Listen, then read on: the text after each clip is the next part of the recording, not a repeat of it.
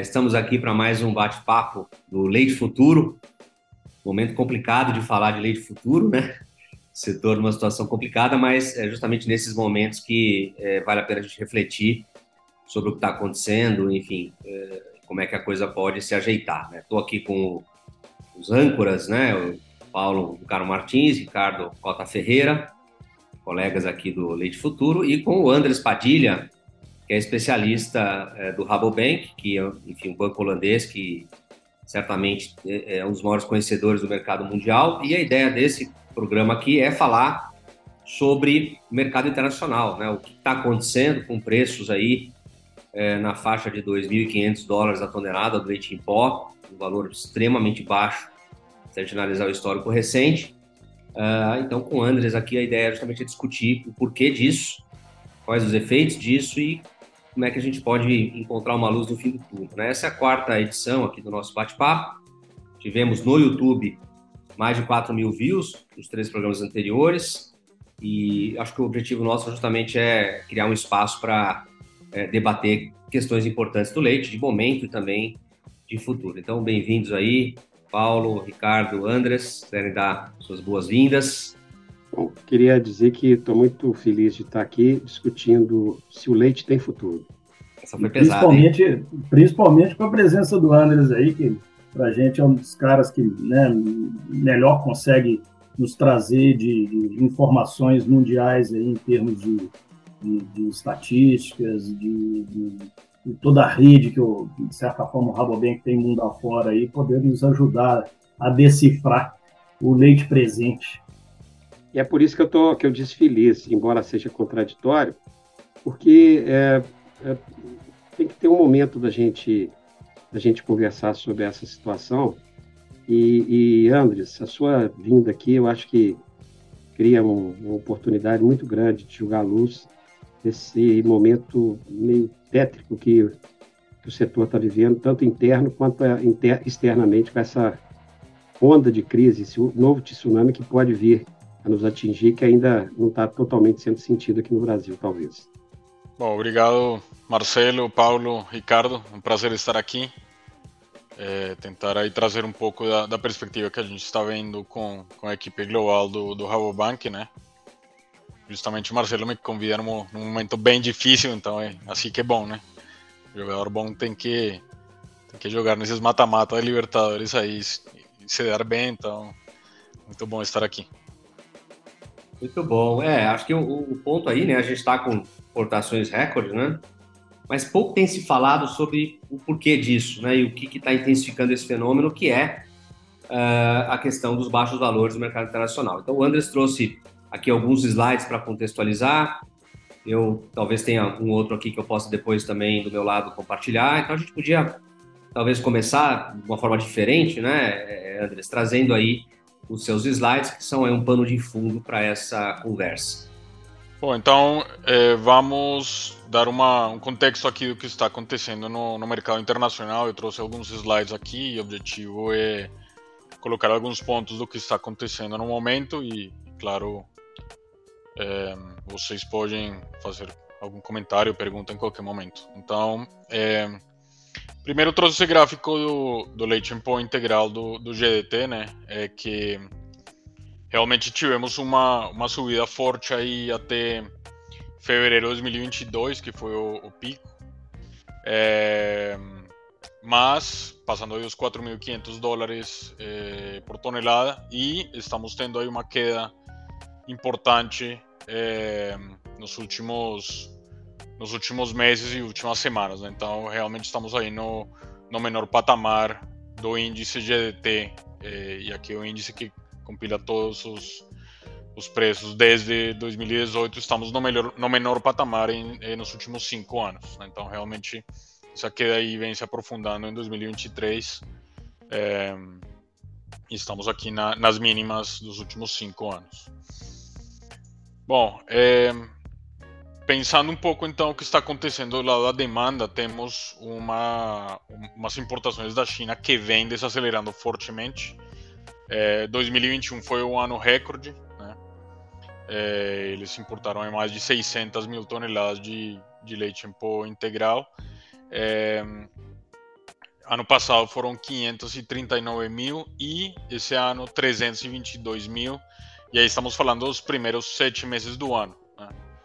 Então, realmente, quando a gente compara 23 com 22, é, é uma queda de mais de 200 mil toneladas, que, que é um volume bem expressivo pensando no mercado internacional. É, desnatado até que aumentou um pouco esse ano comparado com o ano passado e manteigas tem se mantido mais ou menos estável nos últimos três anos. Bom, é, o que, que, vem acontecendo na China? Então eles, eles construíram um estoque bem relevante nos últimos anos.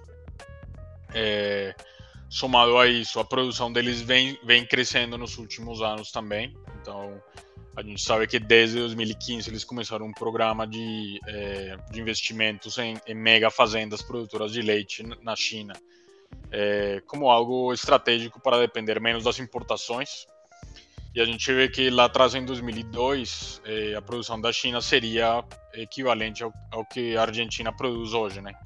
Mais ou menos 12 milhões de toneladas. Dez anos depois já era é, um pouco mais de 30 e, e, agora já estamos praticamente em 40. Né? Então a China já produzindo mais, mais do que o Brasil. Impressionante também o dado aí é, de 2019 a 2022, crescimento anualizado de mais de 7%. Então realmente esses investimentos, tanto em novilhas como em, em, em fazendas, é, vem crescendo fortemente e por isso esse crescimento também da produção local. Então a China tem muito mais leite doméstico, é, tem um, tinha uns estoques bem relevantes e o consumo lá está está pior do que se esperava. Né? Então para ninguém é, é notícia aqui que a China vem crescendo menos do que se esperava. Os programas de estímulo da economia que o governo tem lançado lá não têm conseguido reacelerar a economia é, depois dos problemas de Covid que eles tiveram, inclusive no ano passado. É, e as vendas no varejo vêm num ritmo menor do que se esperava, tá? Então isso acaba também impactando o consumo de lácteos. É, e eles têm também um problema demográfico muito, muito relevante. Né? Então, é, desemprego alto nas, é, nas faixas mais jovens da, dos, dos, trabalhadores também impactando aí a renda é, de pessoas mais jovens e é, tendência demográfica piorando para o consumo de leite. Né? Então, cada vez menos crianças nascendo. É, e nesta década, a China vai perder algo como 10 milhões de pessoas em termos de, de, queda da população total. Bom, com relação à oferta internacional, a gente passou por uma contração bem relevante aí da oferta global entre meados de 21 até final de 22. Em parte, isso ajudou a sustentar os preços e a levar a esse pico que a gente viu em 2022, no início do ano. Mas, é, desde o final do ano passado, a oferta global vem num ritmo de recuperação. Porém, um ritmo de recuperação, recuperação lenta, né? inclusive temos regiões como a Europa que devem voltar a, a ter contrações aí na, na sua produção a partir desse terceiro trimestre de 2023. E em outras regiões que também estão sentindo um pouco é, os impactos dos preços mais baixos. Então, assim, a oferta internacional como um todo recuperou no início deste ano, na primeira metade, mas já vem num ritmo um pouco, um pouco menor de, de crescimento à frente. É, os grãos caíram um pouco de preço, né, tanto milho como soja, isso ajudou a sustentar um pouco as margens do, do produtor internacional, mas é, algumas projeções novas do Rabobank já indicando que talvez esses grãos não vão cair, não vão cair tanto assim como se esperava, né? Então, o preço da soja é um pouco mais sustentado, que é o gráfico aqui da, da esquerda nas, nas suas telas. Então, a linha laranja é a nova projeção versus a projeção antiga.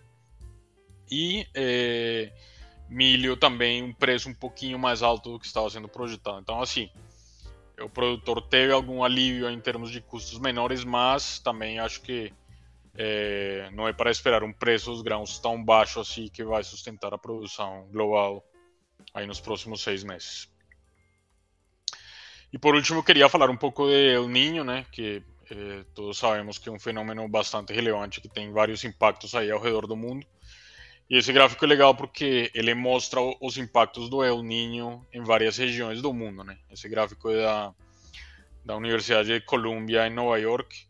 É, e basicamente as, as áreas que estão em verde é, indicam o excesso de, de chuvas, né? então maior, maior quantidade de chuvas e os meses no qual deveria acontecer esse fenômeno. Então a gente vê aqui na América do Sul claramente é, o, o, sul do Brasil, Uruguai e a parte norte da Argentina com chuvas maiores, é, o nordeste brasileiro e, e, o norte do continente com seca. É, nos Estados Unidos, maiores chuvas aí em quase todo o país, a exceção de uma área aí é, mais perto de Chicago. E quando a gente vê Oceania, é, o risco de seca é o predominante com El Niño. Tá? Então, a Austrália claramente pode ser impactada e a ilha norte da Nova Zelândia também pode sofrer aí com secas.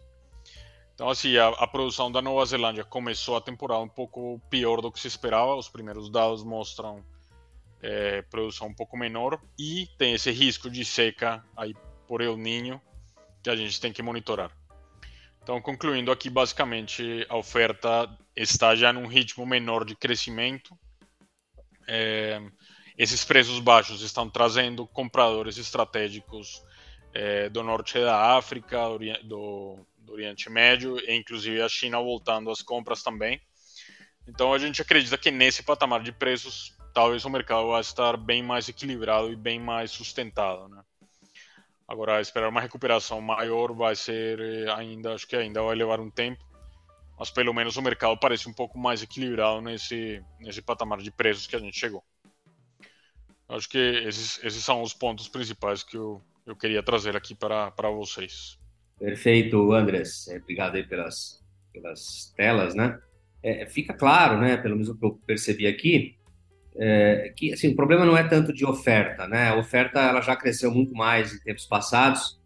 O problema, de fato, é um problema de demanda e muito concentrado é, nessa questão chinesa, que não é de hoje, né? Na verdade, é um processo que vem acontecendo. Né? É, esse processo de aumento da produção não é de hoje. É, você acha que o, o, mundo é, não prestou muita atenção nesse processo? Quer dizer, a gente ainda tem uma dependência muito grande da China e qualquer suspiro aí faz com que os preços caiam, né? Quer dizer, é um pouco isso também ou, ou foi imprevisível? Essa questão da demanda da China também, né? Eu estava levantando os dados, a China teve, em 2018, 13,3 milhões de bebês, né? O ano passado foi 9,5 e esse ano vai ser menos de 8. Então, assim, é um processo que vem acontecendo, né? É, menos bebês, né? Enfim, menos novas pessoas aí consumindo leite. Você acha que o mundo não, não, prestou muita atenção nisso? É, eu acho que esse problema demográfico ele vem piorando é, e vem piorando mais rápido desde a pandemia, né? A gente teve os dados do, do censo aqui no Brasil que trouxeram uma surpresa, né? Se vocês lembram, as projeções do IBGE indicavam que o Brasil deveria ter algo como 8 ou 9 milhões a mais de pessoas e os dados mostraram uma população bem menor do que do que se esperava. Então acho que esse esse tema demográfico vem piorando, né? A vida ficou ficou mais cara, ficou mais desafiadora e na China não é, não é diferente. É, mas eu acho que o mercado internacional, é, o fato dele ser um mercado relativamente pequeno se a gente compara com a produção global de, de leite, né? Estamos falando aí de menos de, de 10% ou alguma coisa próxima a isso da produção global. Então, um mercado de excedentes no qual os grandes produtores dependem muito mais do seu mercado local e eles vão colocando lá no mercado internacional é, os seus excedentes, à exceção da, da Nova Zelândia e do Uruguai, né? que são dois. Nova Zelândia mais de 95% exportação, Uruguai algo como 70, 70, 70 e poucos por cento exportação. Né? Se você olhar a União Europeia, Estados Unidos, é, Argentina, Austrália, etc., dependem mais do seu mercado doméstico. É, mas o mercado de fato ficou muito dependente do que acontece na China e a China, além da parte demográfica, está crescendo menos, tem um desemprego é, elevado nas faixas mais, mais jovens da população, né, como eu falei. Então, claro que depender desse, desse aumento de consumo lá é exclusivamente difícil. E agora, os outros países emergentes que que a gente pensa ah, tem um potencial grande, né, como a, a África ou outras partes da Ásia, é, também sofreram com esse, essa, esse aumento da inflação e perda de, de poder de compra é, global, né, que a gente teve nos últimos anos. E em alguns lugares ainda com uma renda per capita baixa que não permite um, um salto de, de consumo per capita. Então, esse é um pouco o dilema que o mercado está enfrentando hoje.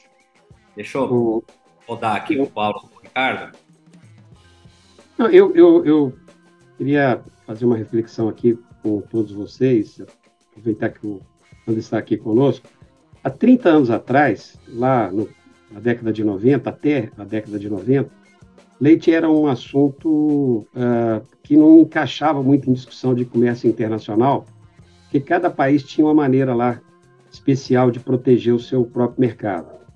E aí a China surge, né, a renda per capita vai crescendo numa velocidade brutal, uma, uma necessidade cada vez maior de proteína animal, o leite então aparece como uma alternativa, e, e a gente passa a ter então a China puxando o mercado de leite, quer dizer, puxando tudo né, na economia mundial, mas o, o leite aparece como um produto então tradable, que antes não era, ou praticamente não era. E, e aí, eu, eu assim, eu, eu, começo a perceber que a gente talvez esteja voltando num, num outro patamar, mas com as mesmas características, porque a China começou lá importando até animal do Brasil vivo, né? No primeiro momento lá eles tentaram levar o pessoal da Nova Zelândia lá para dentro para produzir com eles, a Fonterra teve inclusive uma experiência e coisa e tal. É, empresas importantes, como é o caso da Nestlé, foram para lá, da Noni e tudo mais, e uh, gradativamente eles estão uh, se tornando autossuficientes. E isso traz, eu acho, um impacto muito grande no mundo, porque os países que são é, compradores tradicionais, eles não são tão grandes assim, né? O pessoal ali que está tá ali no Oriente Médio, depende do petróleo e coisa e tal, uh, e o resto do mundo não tem crescido tanto assim, né? Então, é, eu, eu, eu, eu temo que a gente esteja entrando nesse novo cenário, e eu acho assim que nesse primeiro momento pode estar tendo uma acomodação de preço, então pode subir e cair, mas eu não estou olhando sobre esse aspecto, eu estou olhando para um outro patamar que é os países começarem a pensar em encontrar mecanismos de, de proteção uh, dos seus espaços. Nós tivemos lá atrás a Venezuela comprando muito leite. O Brasil, inclusive, virou exportador durante quatro anos, maciçamente por conta disso. Venezuela não está mais na jogada. Então, uh, se isso. Se, eu queria ouvir um comentário de vocês. Se for assim, porque vamos lá pegar lá, a Índia está crescendo, mas a Índia cresce e consome o, o próprio leite. Então, uh, e no caso da Europa, que pode estar tá decrescendo, eles já há muito tempo, depois que acabou o PAC, né, a Política Agrícola Comum, eles fizeram opção de trabalhar com produto de maior valor agregado. Então, eles já estão há mais tempo no mercado internacional trabalhando com queijo, né? Então, é, o, o, leite fluido, né, é, traduzido em leite em pó, que é o que, de certa forma, impacta o, o mundo, tanto o desnatado quanto o, o integral, é, eu creio que talvez a gente não esteja com a perspectiva de de crescimento de demanda muito forte para os próximos anos. Eu queria ouvir vocês em relação a isso.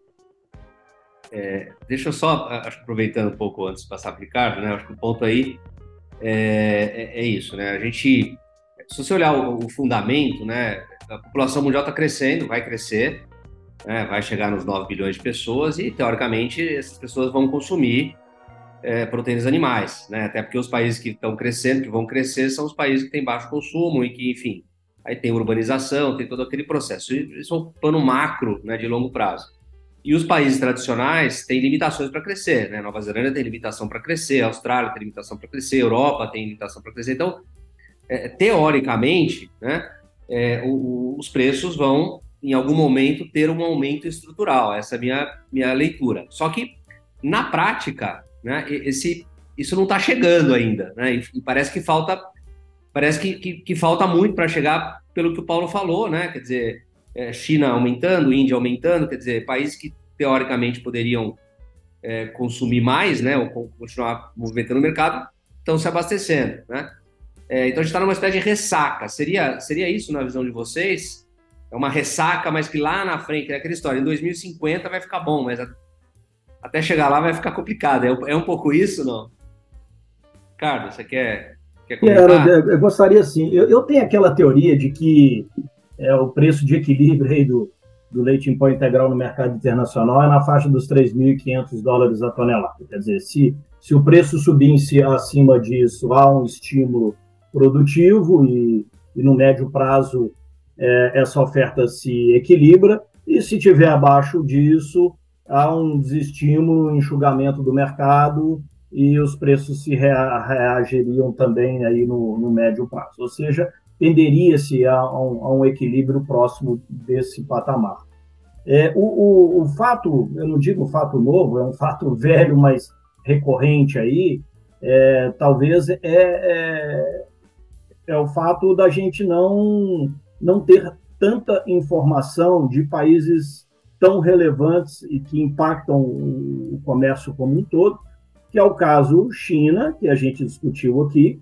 E quando a gente começar a entender China, que assim a gente hoje entende muito mais do ponto de vista é, ou macroeconômico ou a oferta específica no micro leite aí, é, a, com relação à demanda de lácteos, a gente não tem tanta informação concreta assim como temos de, de outros países ocidentais. É, e quando a gente dominar esse mercado aí, talvez venha a incógnita é, é, Índia, é, ou Paquistão, que também é um grande produtor, que também a gente não tem quase informação nenhuma.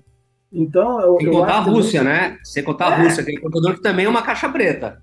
Exatamente, forma. exatamente. Inclusive de então, assim, dados, assim, nós né? começando. Desculpa, Paulo. Inclusive de dados, esse é um problema. Isso. Quando, isso. quando você vê, desculpa eu me meter, mas só quando você vê a China é, proibindo é, divulgação de desemprego para jovem, aí os próprios dados que existem, a gente também tem que ficar meio. Duvidosos. Quer dizer, quando se tem dados, os dados são duvidosos. Então, acho que a questão da informação aí, ela, ela de fato é muito relevante para esses, esses países não, né, não ocidentais e não tão transparentes que o mundo ocidental e a gente está acostumado a ver. Então, acho que tem muito, muito problema em cima disso. E isso fica difícil de você é, mensurar aí acontecimentos que podem refletir nesse equilíbrio aí que eu volto a citar dos 3.500 dólares a tonelada. Quer dizer, isso a gente vem falando mesmo antes do impacto inflacionário em dólar que vivenciamos aí nos últimos três anos.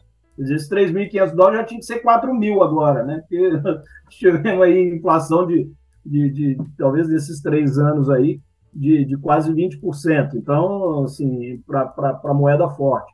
Então, é, é, eu, eu, acho que esse ponto da, da informação é crítico, né? E a gente sofre as consequências é, disso nesses, nesses, é, é, nesses fundos de poço de preços internacionais em, em, relação à importação, como estamos vivenciando hoje. Mas, é, enfim, acho que aqui a gente eu acho que é temporário, eu acho que esse mercado vai equilibrar, a questão aí é o time, quanto tempo se, se aguenta é, é, segurar para até o mercado reagir e voltar para os patamares normais. Porque nesse nível, é, ninguém, ninguém ganha dinheiro. Quer dizer, nenhuma indústria do mundo ganha dinheiro, nenhum produtor do mundo ganha dinheiro. Então, assim, a, a conta está sendo, o prejuízo está sendo dividido entre indústrias e produtores nesse momento. É, você aí mesmo, Marcelo, é, publicou no meu ponte hoje aí, só falando da queda é, do preço do leite no Uruguai, 15%. Quer dizer, isso aí está. A Fonterra anunciou a mesma coisa, quer dizer, é, é, imediatamente é dividida essa conta entre indústria e produtor, e isso vai refletir num equilíbrio no médio prazo. E quanto menos protecionismo e menos subsídios tiverem, que é ainda uma tendência que a gente está vivenciando, mais rápido esse mercado se normaliza. Né? Com menos interferência, mais rápido normaliza. Com mais interferência, mas a gente não tem, não está tendo assim um boom de, de, de, de subsídio em, em lácteos para justificar um, uma demora maior nessa equalização do mercado, na minha opinião. Andres, é, falando um monte de coisa aqui, a gente fala mesmo aqui, viu? Então é, é a gente tem o um convidado, mas a gente, a gente errou uma cena às vezes, viu? É, é, mas a gente falou muita coisa aqui. Você quer comentar um pouquinho esse, esse descasamento de longo prazo, né? Isso vai acontecer, não vai? Eu, o Ricardo falou do 3.500 dólares, o Paulo falou dessa onda mais de autoabastecimento, né? Será que o certo é o Canadá, que fecha a sua fronteira, é, é, tem preços mais altos e cota de produção e fica todo mundo feliz? Enfim, ou a gente está. É, é difícil a gente tomar uma uma conclusão, porque tem isso também, né? Você concluir no meio do furacão é sempre perigoso. Você tende a. Tem um ditado que eu gosto que é assim: nunca toma uma decisão importante depois de um dia muito bom ou muito ruim, né? E, a gente talvez esteja num dia muito ruim nesse momento, né? Sim. Quer comentar? Sim, mas esse é um bom ditado, né? Ajuda muito. É, mas assim, eu acho que há vários, vários pontos aí para analisar do que vocês falaram. Por um lado, é, é verdade que a população global vai aumentar para algo como 9 bilhões em 2050, né? Isso, isso é um fato.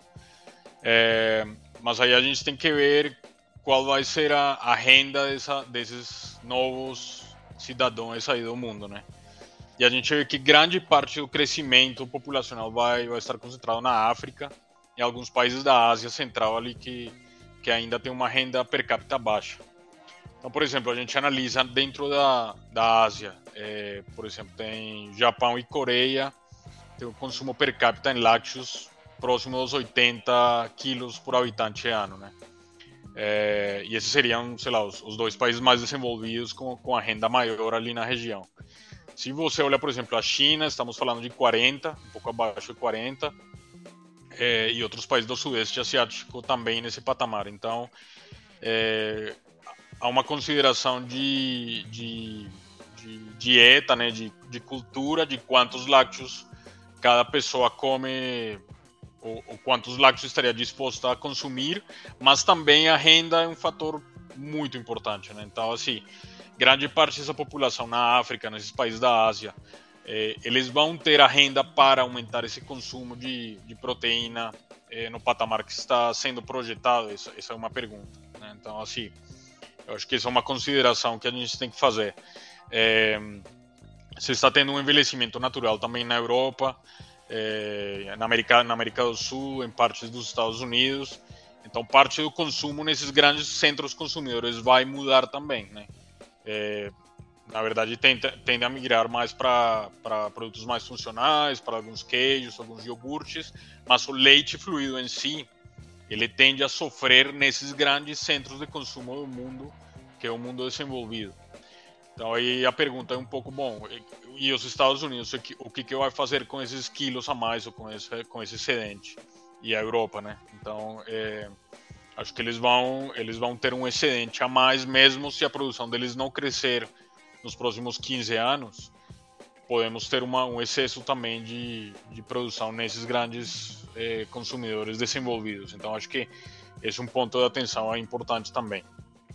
Agora, com relação ao livre mercado, é, a verdade é que, assim, em termos de é, ideais, né, se todo mundo tivesse um livre mercado, mercado, concordo com o Ricardo, que se equilibraria muito mais rápido mas eu acho que nos, nos lácteos tem sim umas condições específicas de, de, de subsídios relevantes, né, de, de alguns mercados que acabam condicionando muito seus, seus é, sua produção de leite. E eu lembro sempre, por exemplo, exemplos do, do Chile, teve umas secas muito fortes em 2015, 2016, é, e o Chile é um mercado completamente aberto, né, porque é uma política de Estado de livre comércio, eu lembro que justamente nesses anos que o produtor no Chile estava sofrendo com seca, com custos altos, entrou muito leite importado da Nova Zelândia e da Europa, né? muito queijo da Alemanha, e o preço interno acabou despencando.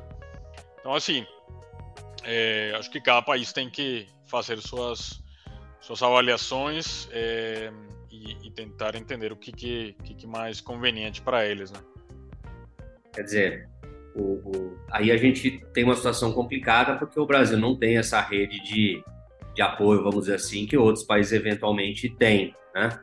Eu estava lendo outro dia o Canadá, para usar o exemplo do Canadá, o Canadá está é, fazendo aporte direto né, para os 9.700 produtores, né? É, no montante de que em alguns anos vai chegar vários bilhões de dólares, né? Eu fiz a conta, dava mais ou menos 500 mil dólares por, por produtor, né? Então, assim, é, é, tem países, obviamente, com uma, uma, uma, estrutura de suporte grande e, e aí os países que não têm é, vão sofrer ou vão ter que fazer alguma coisa, né? Acho que esse é o ponto. Agora, você mencionou um negócio, né, que acho que é importante colocar, e o Ricardo também falou, né? O, primeiro que nesses preços, ninguém consegue produzir no mundo. Uh, e segundo, que. Com rentabilidade. Preços, Muita gente ainda consegue, não, né, Márcia? Com rentabilidade. Com rentabilidade. Com rentabilidade, mas essa conta vai ser paga, né? Uh, e o segundo ponto é que nesses preços, obviamente, se renda é um fator limitante, e é, né? É, o consumo tende a, a, a recuperar em alguma medida. Então, provavelmente, né, sempre que você tem uma queda dessa natureza, você vai ter o pêndulo para o outro lado em algum momento, né? Até aquilo lá meio que se equilibrar de novo.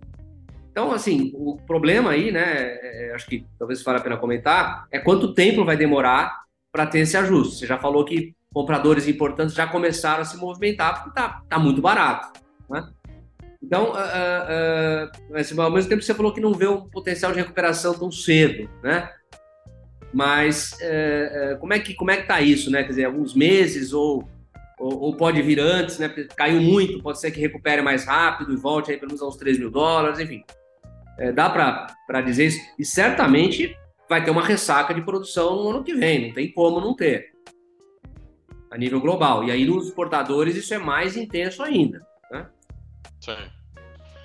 É, eu acho que esse impacto do, da produção menor vai vir no, no ano que vem, concordo. É, o problema é que o mundo está num momento desafiador macro, macroeconômico, né? então a gente vê crescimento desacelerando em quase que todos, todas as regiões de, de forma sincronizada, né? crescendo menos. É, a China claramente tem um problema ali relevante.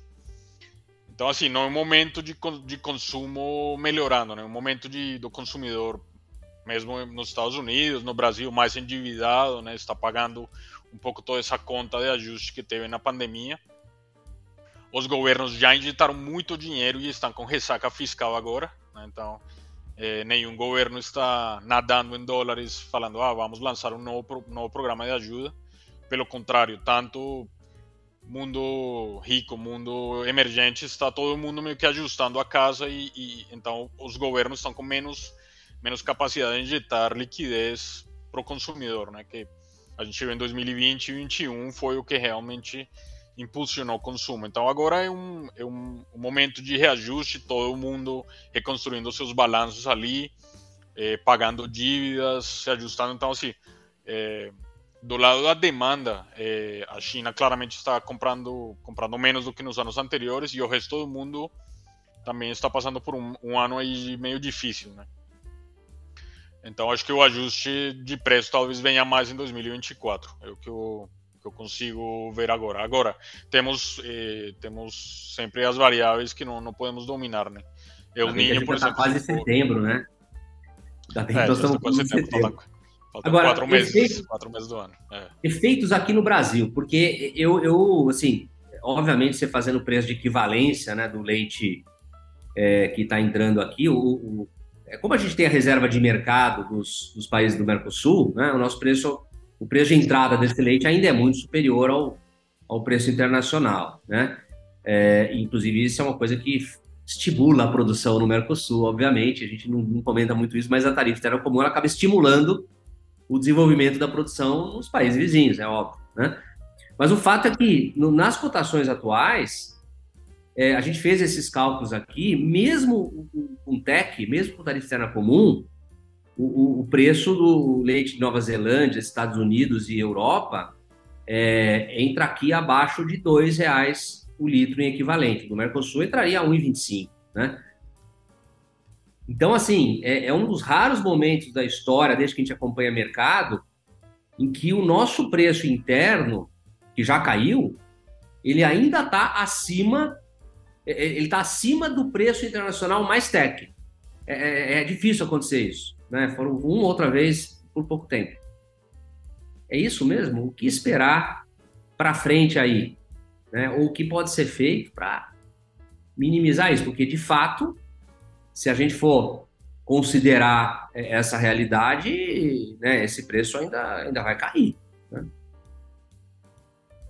Tá certa a minha leitura? Na visão de vocês? Ah, Marcelo, eu, eu acho que sim, é, é, a, é a, realidade é, e a gente tem que, tem que, tem que navegar com ela. É, não acredito em importação de fora do Mercosul, até porque o Mercosul ainda tem leite para poder ser exportado para cá, então, não, não, a princípio, não, não, se justifica trazer e pagar TEC 28 a mais e tudo. Então, não, não acho, assim, nós vamos continuar sendo abastecidos de fato aí com, com, com Argentina e Uruguai. É, e graças a, assim, acho que a, a, a, boa notícia, é, se é que a gente pode dizer que temos, é, foi a super safra de grãos que nós tivemos esse ano no país e que ajudou a sustentar a rentabilidade. É, que, quando a gente fala de, de preço, é, é, é claro, é, é, muito relevante. Agora, a, a, rentabilidade do produtor não, não é o, o, pior momento da história e nem dos últimos cinco anos. É, quer dizer, nós, nós já vivenciamos momentos muito piores do que esse é, em função de, de, de custo de produção. Então, nós ainda estamos surfando em custos, em custos baixos, o que tem dado um fôlego é, para o produtor brasileiro. É, acho que o Anderson tem mostrado aí, né, mostrou no slide que há perspectiva de recuperação nos preços internacionais aí dos grãos, principalmente da soja, mas é, nós ainda estamos surfando um baixo custo de produção, isso é fato, e no final das contas, para o produtor não está ruim como já foi em, em outros momentos. Ah, então, sim, acho que é muito. Nós estamos tendo muito barulho, é, não digo por pouco, mas muito barulho, é, por um momento que já tivemos crises muito piores. Eu nem chamo isso de fato uma, uma crise. É, eu acho que é um período, um momento que a gente vai passar e a gente torce para que seja o mais rápido possível. É, e mas vai passar, porque é insustentável esses preços no mercado internacional como um todo. Então é uma questão de tempo. É, é, é segurar quem pode e, e olhar para o umbigo, olhar para custo, né, olhar para otimização. É, enfim, é momento disso e, e segurar, porque muitos sobreviverão e crescerão, com certeza. A gente já entrou no bloco 2 aqui, né? Que seria falar um pouco do Brasil, mas acho que. Ah, desculpa, Marcelo. Não, não, não, mas é, eu, eu, puxei isso, na verdade, né? Acho que fica melhor até. A gente, ó, já passou o tempo aqui, nós já estamos aqui há 38 minutos, praticamente, né?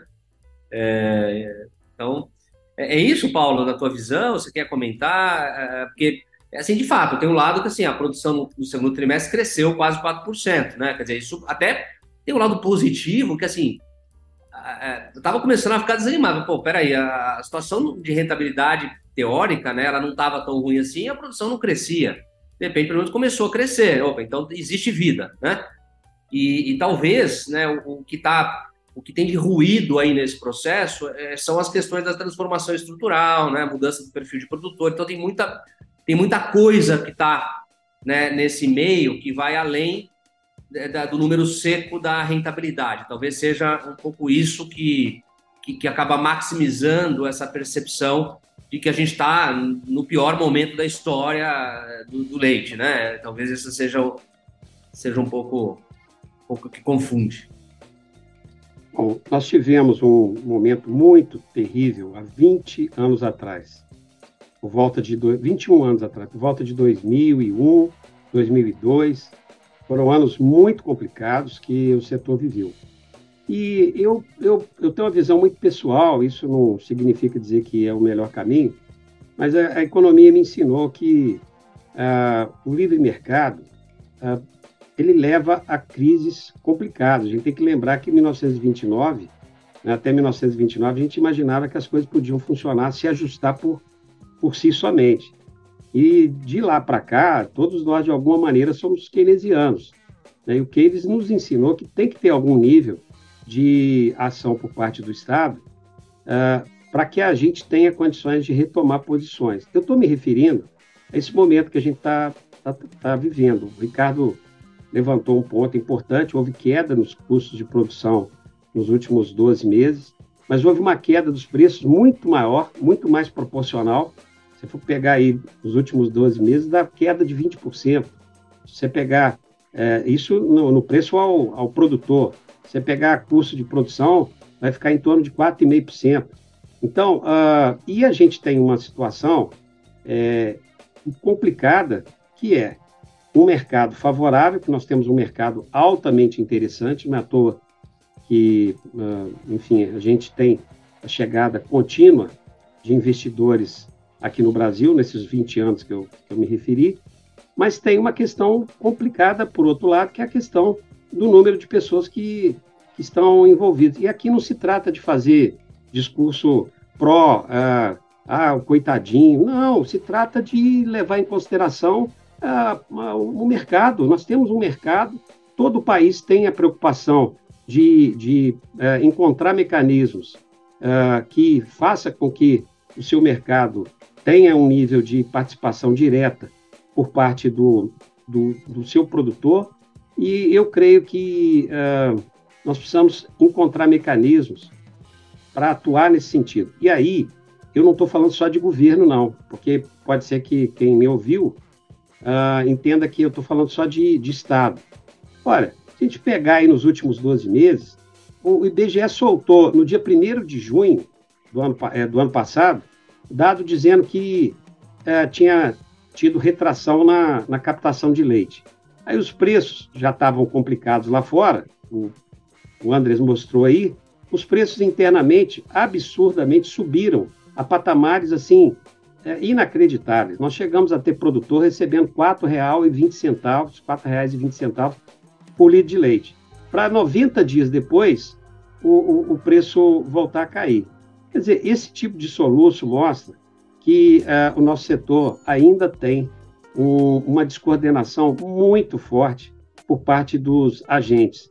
E não dá para a gente viver uh, com muitas emoções. A vida, né, a vida exige emoções, mas tem que ter um nível de, de acerto para que quem está na atividade tenha condições de ter um mínimo de previsão, porque já é uma atividade como atividade curta, é, em termos de, de margem é, perigosa, e se a gente não tem algum nível de organização, e aí eu acho que políticas públicas, a gente tem, precisa voltar a falar de políticas públicas, mas coordenação de cadeia, se a gente não tem as duas coisas e atuado, atuando de maneira síncrona, é, eu acho que nós vamos continuar tendo momentos de muita dor e muita gente que uh, queria continuar ou até precisava continuar atuando na, na atividade não vai ter oportunidade de continuar e isso não é bom sob a ótica econômica e sob a ótica social.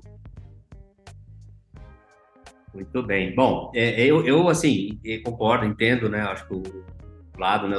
É preciso ter algum grau de coordenação, sempre falamos isso, e, e o governo também precisa, obviamente, atuar em algum, em algum grau, né? É, os países fazem isso, enfim, se você vai ter um risco de descontinuidade, é, é uma outra história, né? Aí você precisa realmente atuar. É, é, é, agora, é difícil na prática, né, Paulo? Porque assim, o mercado, assim, você deu o exemplo da subiu demais, depois caiu, né? Não é o dado que faz cair ou subir, né? O que faz cair ou subir é porque a percepção de quem está no dia a dia está faltando leite ou está sobrando leite. Aí o laticínio vai atrás e paga o preço que, que, que, que não deve ou que ou que tem uma expectativa porque está ganhando muito dinheiro, e obviamente aquilo estimula a produção, cai o consumo e depois vai. Então, é difícil num, num segmento com 1.500 laticínios, né? É, é, com pouca informação, com baixa barreira de entrada, né? Porque tem baixa barreira de entrada, tanto no laticínio quanto na, na produção. É difícil você ter essa coordenação porque é, você, você, você estimula ou desestimula muito facilmente essa produção. É, eu, eu dei o exemplo do Canadá, né, que você tem cota, não que o Canadá seja o, modelo, né, o consumidor paga mais caro, etc, etc. Mas você tem cota de produção, né, então você não consegue aumentar a produção, você consegue coordenar os agentes, uh, e se a coisa ficar ruim ainda assim, ainda dá um, um dinheiro, né? É difícil, talvez o caminho, né, não seja a gente tentar, minha opinião, tá? Também não sou é tentar evitar a volatilidade, né? Mas sim ter ferramentas para lidar com a volatilidade. Talvez esse seja mais o, por exemplo, a gente teve no, no fórum Point Mercado a B3, né? a B3 falou, olha, a gente está aberto a discutir né, é, é, criação de mercados futuros no leite, né? Estamos super aberto a discutir. O setor precisa precisa vir falar isso, né? Porque se tiver uma ferramenta, pelo menos você tem um norte para se proteger, né? Eu sou meio cético em relação a, a, a, ser de forma diferente, né, sem, sem que mude alguma coisa. Essa é a minha, minha visão. Por causa disso, Mas... quer dizer. Oi. O, o, que eu acho que vai mudar, cara, vai ser uma recuperação do mercado doméstico no segundo semestre, né, no final do ano aí que a gente está vivenciando, né? Você tem redução das taxas de desemprego, você tem redução de inflação e por outro lado ampliação, né, dos, dos programas assistenciais, assistenciais. Isso vai refletir num fim de ano aí com maior demanda. E isso vai equilibrar o mercado. Eu, eu, eu, não tenho dúvida da recuperação da demanda de lácteos nesse fim de ano. Então, isso é que vai equilibrar, mais do que, que montante é. que é importado ou não. Aí fica nessa, nessa é, questão. É, desde que, que não, entre, não entre leite do mundo inteiro aqui no Brasil. Né? Porque aí vai inteiro, não, do, do, Mercosul vai. E, e, isso vai, vai continuar, porque enquanto, enquanto a gente não tiver esse, esse equilíbrio novamente. Andrés, você acha que vai recupera nesse final de ano? Não, eu acho que a tendência é recuperar um pouco. É, só vejo o consumidor brasileiro ainda é, tentando passar essa ressaca da, da pandemia, né? Que é assim, as, as taxas de endividamento pioraram, tudo bem, o desemprego tá, tá caindo, isso ajuda, a inflação tá moderando um pouco, mas é, ficou caro é, comprar os, as coisas no mercado, né? Tipo, eu, eu presto bastante atenção aos preços e tudo e é, aumentou bastante o, o, custo dos alimentos como um todo, né? É, então, assim, acho que o, o consumidor brasileiro está ainda recompondo, tentando recompor sua renda, então não vejo grande espaço para aumentar o consumo. É, e o que eu falei antes, né, tem essa ressaca fiscal que ninguém tem esse dinheiro novo para, para um novo programa, para incentivar. Então a demanda, eu concordo um pouco com o Ricardo, tem indicadores melhores, mas não vejo uma grande recuperação. É...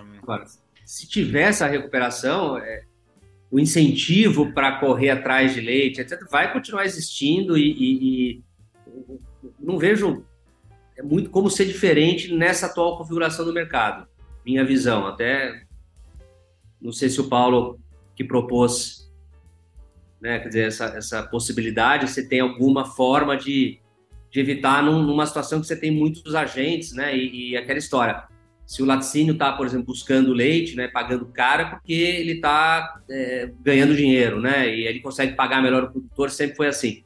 Se ele não fizer isso, o concorrente dele faz, e, e, e aí isso, obviamente, lá na frente vai ter a, a reversão. E o mercado todo vai para esse lado, né, aí tem produtores que indexaram né, é, preço em leite spot e aquela coisa toda, depois vem o outro lado, né. Você vê, na prática, alguma maneira de mudar isso, Paulo? no passado, nós tivemos ações, né? 20 anos atrás, nós tivemos ações. Então, o Brasil já soube fazer negociação, inclusive com participação do Estado e com participação do setor privado, ah, estabelecendo, inclusive, preço é, mínimo, não cota, mas Sim. preço mínimo de entrada uh, dos produtos aqui no Brasil. E isso acabou quando? Acabou em janeiro de 2019. Então, é, dá para pensar em algo nesse sentido? Eu acredito que sim. Nós precisamos começar a pensar em algo nesse nível, que seja negociado, para que a gente tenha condições de resolver. E, e, e, e Marcelo, eu sei que você tem uma, uma posição um quanto diferente de mim, o Ricardo também tem, uh, mas olha, é, é, as crises, se a gente for analisar toda a crise no mundo, toda a crise, a crise de 2008, eu estou me referindo à crise financeira lá dos Estados Unidos, o Banco Central resolveu tendo conversa. Então, tem que ter um nível de conversa. O papel do Estado, o papel das associações, das entidades, é conversar. Uh, não é apenas ter uh, instrumentos duros, rígidos, isso é necessário também, né?